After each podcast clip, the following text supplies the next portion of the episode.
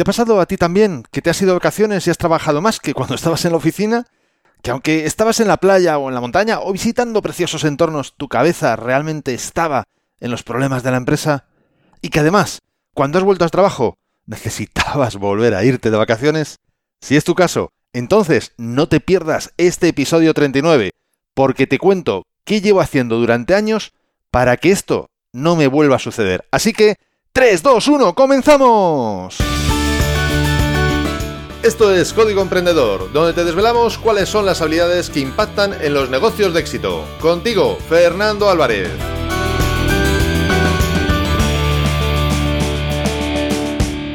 Aquí estamos, un episodio más, una semana más, siempre desde la trinchera, desde donde los emprendedores producen resultados, desde donde tiene lugar la acción.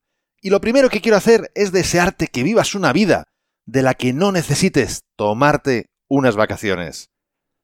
Pero si aún no lo has logrado y de verdad deseas esas vacaciones, entonces pasemos al tema de este episodio de Código Emprendedor.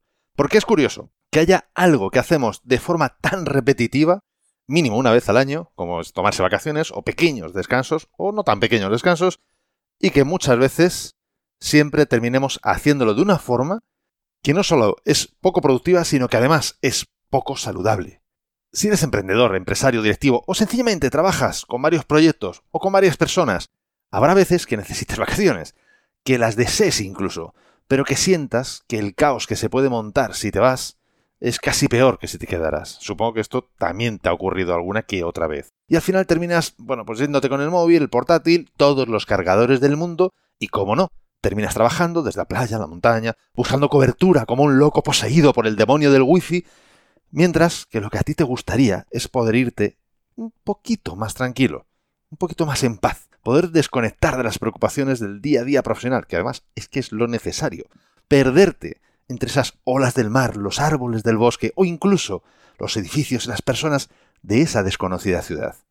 Y que si en la empresa sucediera algo, que sepan que tienen que hacer y no te llamen, a no ser que sea por algo estrictamente necesario.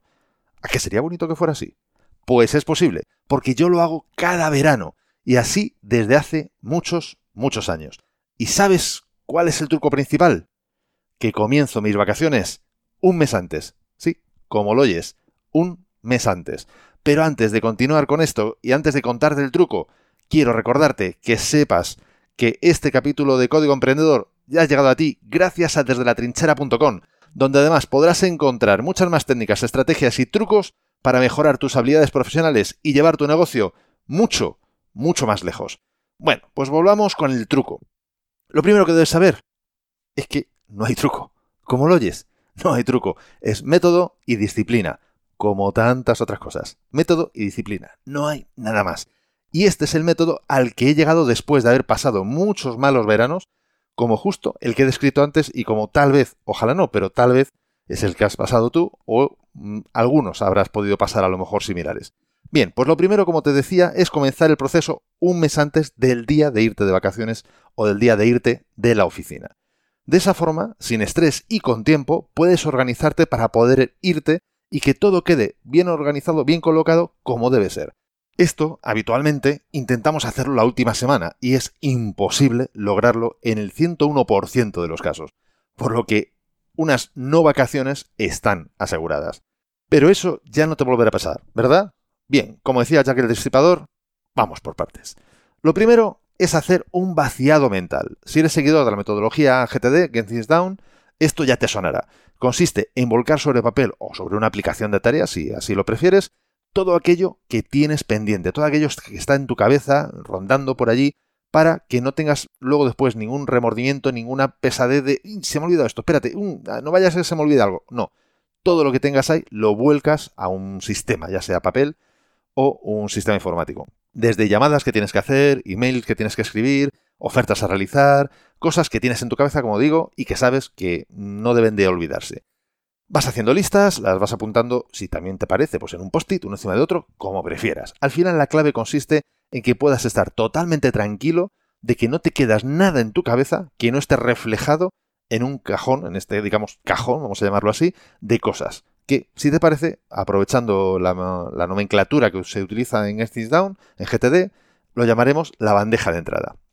Para este paso, te invito a que te tomes toda la primera semana de ese mes previo a vacaciones para realizarlo y durante las siguientes semanas van a ir surgiendo también, por supuesto, nuevos pensamientos, cosas, de ir asocrando, bueno, pues los vas apuntando, los vas añadiendo en esa bandeja de entrada. No hay ningún problema. Pero con la primera semana deberíamos tener más o menos el 90% de las cosas recogidas. Es decir, la mayor parte en esa primera semana ya las tienes que tener ahí y ya por consiguiente tienes que notar una, digamos, una cabeza, por decirlo de alguna manera, bastante vacía, bastante despreocupada, al menos. No sé si vacía, pero por lo menos despreocupada. Vacía, ¿no? Que nos deje en el cerebro y bueno, esas cosas que tienen las cabezas dentro, lo típico. Bien, segundo paso. Ya te lo vas imaginando, segunda semana. Lo siguiente es hacer lo mismo, pero con tu mesa de trabajo, con tu espacio de trabajo, sea cual sea. Entiendo que puede ser, seguramente sea una mesa, pues eso. Con ese espacio de trabajo tienes que vaciarlo. Seguramente tienes más papeles y objetos de los que, bueno, sería deseable. Aprovecha un poquito si quieres de esa primera semana y si no, pues ya sabes, de la segunda semana para ir guardando todo lo que sea posible de ese material o, guardarlo donde corresponda o devolverlo a quien corresponda o ponerlo en el archivo o hacer algo de forma que ese material, esos papeles, esas cosas desaparezcan de la mesa. Si es algo sobre lo que tienes que actuar, pues en la lista de esa de tareas, en esa bandeja de entrada, pues añade un elemento más que es revisar informe de no sé qué. Y luego, entre paréntesis, está en el archivo eh, por cliente o donde sea que lo hayas colocado. El caso es que tu mesa de despacho o de trabajo tienda a quedarse vacía entre la primera y sobre todo, sí o sí, la segunda semana de, de este mes prevacacional. Tercer paso. En este caso nos vamos a la tercera semana. Haz una lista de los proyectos que están en marcha. Una vez realizada, separa estos proyectos en dos columnas. Esta lista sepárala en dos columnas por un lado, los que están eh, desarrollándose, pero no creas que, no crees que van a tener avances o implicaciones para ti durante las vacaciones, incluso un poco bien pasadas esas vacaciones, al menos, al menos 15 días después de tu vuelta, cuando si crees que hay proyectos que en ese sentido no van a poder bueno, pues tener incidencias o avances relativos, eh, o sea, importantes, pues esos van a una lista y como te imaginas, la lista de los que nos importa justo es la otra.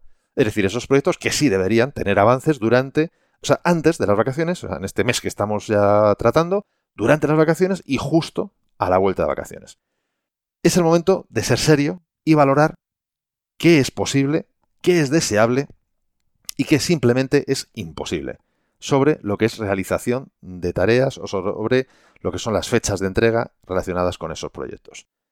Lo que no sea posible, directamente hablarlo con el cliente o con quien corresponda y plantear una planificación acorde a la realidad. Muchas veces queremos que las cosas se hagan de una manera o en un tiempo, por, no sé, a veces simplemente porque las queremos, a veces porque nos hemos metido en la cabeza que eso es lo correcto, lo adecuado.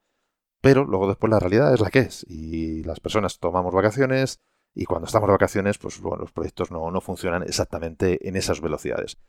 Si por narices, ya sean las de cliente, las tuyas o las de alguien, se tiene que hacer, mira qué otros recursos, que, que no seas tú, evidentemente, pueden hacerse cargo del proyecto. Si lo logras, problema resuelto. Si no lo logras, ya sabes, te va a tocar a ti. Y en ese caso, no te quepa duda que te vas a cargar tus propias vacaciones. Vas a estar más pendiente de eso que de las vacaciones.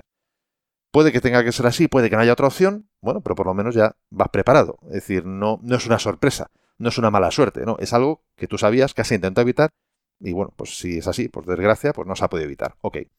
En cualquiera de los casos, yo lo intentaría negociar con quien correspondiese, esas fechas de entrega, esos avances o lo que fuera, lo negociaría como fuera, de la manera que fuese. El descanso, desconectar y recoger energías es imprescindible para tener una buena productividad en el futuro. Y eso tiene que ser preparado y planificado con anterioridad. No es algo que ocurre fortuitamente o por suerte. Es algo que se planifica. Al final, respecto a, a este paso, respecto a los proyectos que están en marcha, la clave es gestionar estos cuatro puntos negociar las expectativas de forma realista según las circunstancias, no los deseos. Segundo punto, aplazar todo lo aplazable, lógicamente dentro de lo razonable.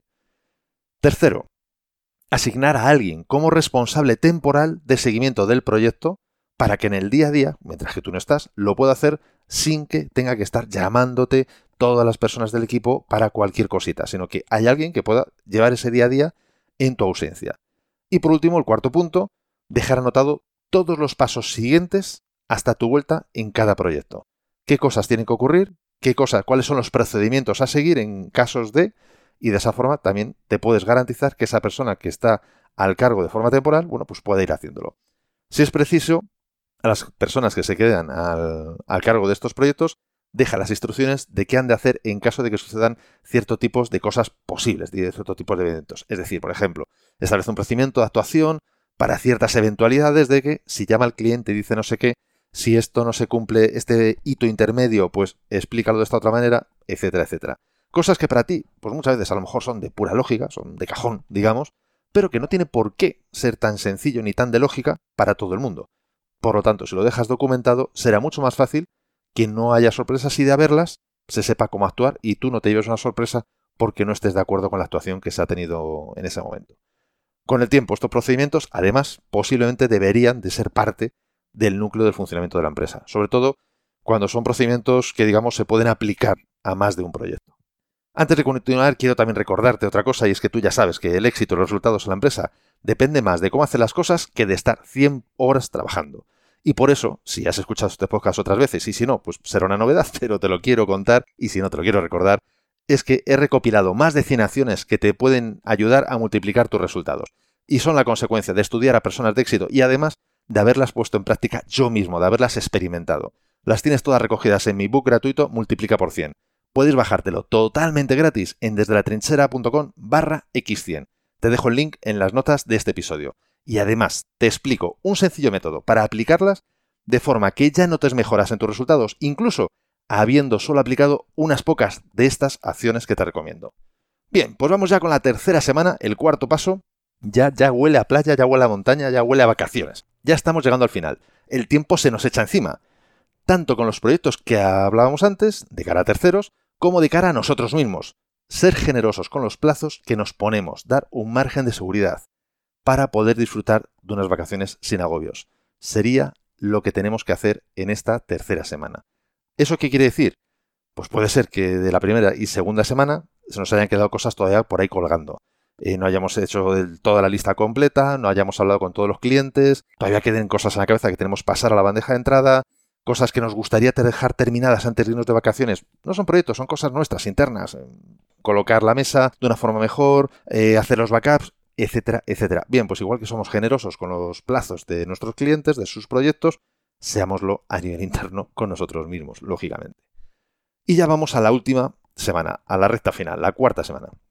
Llegamos a este punto, ya deberíamos de estar saboreando, bueno, mínimo digamos cierta paz mental y sobre todo una sensación de orden y de control. Esto es fundamental. Esta semana, eh, fíjate, yo te propongo que lo hagas con cuatro semanas de antelación, realmente para que lo hagas en tres y la última semana la dejes como colchón por lo que pueda pasar o por lo que no te haya podido dar tiempo de hacer con anterioridad. Esta semana es para ir básicamente remandando flecos que te puedan quedar y especialmente preparar la vuelta. Estarás mucho más tranquilo en tus vacaciones, no solo porque sabes que te has ido dejando todo organizado, sino además porque también sabes que a tu vuelta te será todo más fácil de retomar porque tal y como lo has dejado, así lo vas a encontrar de una forma organizada y, como digo, sencilla de retomar. Así, digamos, como un paso a paso de bienvenido de vacaciones, digamos, ¿no? Por lo que primero que tienes que hacer es decidir cómo te quieres organizar esos primeros días de tu regreso. Y no lo vas a hacer cuando vuelvas, lo tienes que hacer antes de irte. ¿Te reservarás en la agenda un tiempo para repasar todas las tareas próximas? Si es así, ya lo estás bloqueando en la agenda, dejando ahí el espacio. No es una cosa que va a ocurrir tal vez por suerte, no, es algo que tú vas a reservar en tu agenda convocarás una reunión con los responsables temporales de tus proyectos para que te pongan al día de cuál ha sido la situación, etcétera, etcétera, etcétera. Todo lo que tú consideres que tiene que ser hecho en los primeros días, póntelo en la agenda, de forma que cuando vuelvas ya sabes cuáles son esas primeras tareas que tienes que hacer. Tiene que haber un momento, igual que estás aquí preparándote un momento de despegue, tienes luego después que hacer un, dejar un espacio para ese momento de aterrizaje. Piensa que a tu regreso tu velocidad de reacción y tu productividad será inferior a la habitual, por lo que asigna más tiempo de lo normal a cada una de estas actividades que decides que vas a hacer a tu vuelta. Resérvale un poco de tiempo. Incluso es más, fíjate, yo bloquearía espacios en blanco en el calendario porque seguro que surgen imprevistos que, bueno, pues posiblemente con un mes de antelación o con X semanas de antelación, pues no puedas prever tan, tan fácilmente. La clave aquí es que te tomes el control de forma relajada y disfrutona el control de tu vuelta, digamos, el control de tu ida, etcétera. Que no te agobies y te estreses nada más llegar. Lo importante es que cuando tú vuelvas, vayas retomando todo de una forma relajada y disfrutada. Esto es todo. Esto es todo, amigos, como dicen en los dibujos animados, ¿no? Ahora, lo más importante. ¿Tienes hecha la maleta? ¿Has metido crema de sol, bañador, abrigo? ¿Llevas la batería del móvil a tope para hacer muchas, muchas fotos? Y si es posible, pues mandárnoslas y así todos vemos lo bien que lo estás disfrutando en tus vacaciones. Bueno, pues no te olvides de disfrutar, porque si no, ¿para qué te vas de vacaciones si no es para disfrutar? Así que ya sabes, eso sí que es verdaderamente importante. Yo, mientras tanto, te esperaré por aquí, más o menos, iré yendo y viniendo, pero básicamente estaré por aquí, en, las ondas, en los bits, digamos, en este caso, preparando más contenido para inspirarte y ayudarte a mejorar los resultados de tu negocio y, como no, los de tu vida. Porque una cosa siempre tiene que ir vinculada a la otra. Si no, pues es como las vacaciones. ¿Para qué? Y por eso, precisamente, el próximo episodio de Código Emprendedor te voy a hablar de esos momentos en los que necesitas no unas vacaciones del trabajo, sino unas vacaciones de ti mismo. Porque eso ocurre, y supongo que a lo mejor a ti alguna vez te ha ocurrido, ¿no? Que aunque muchas personas lo vivan en silencio, en ocasiones, lo que más podemos necesitar son unas vacaciones de nosotros mismos. Te hablaré de por qué puede suceder esto, de qué ventajas tiene el tomarse ese tipo de descanso, de cómo hacerlo para volver con más fuerza y energía que nunca. Pero todo esto será en el próximo episodio, así que no te lo pierdas. Y la mejor forma para no perdértelo es suscribiéndote a este podcast desde tu aplicación preferida. Y hoy te traigo una frase del escritor estadounidense John Ernst Steinbeck, que dice así, el arte del descanso es una parte del arte de trabajar. ¿Te ha gustado este episodio?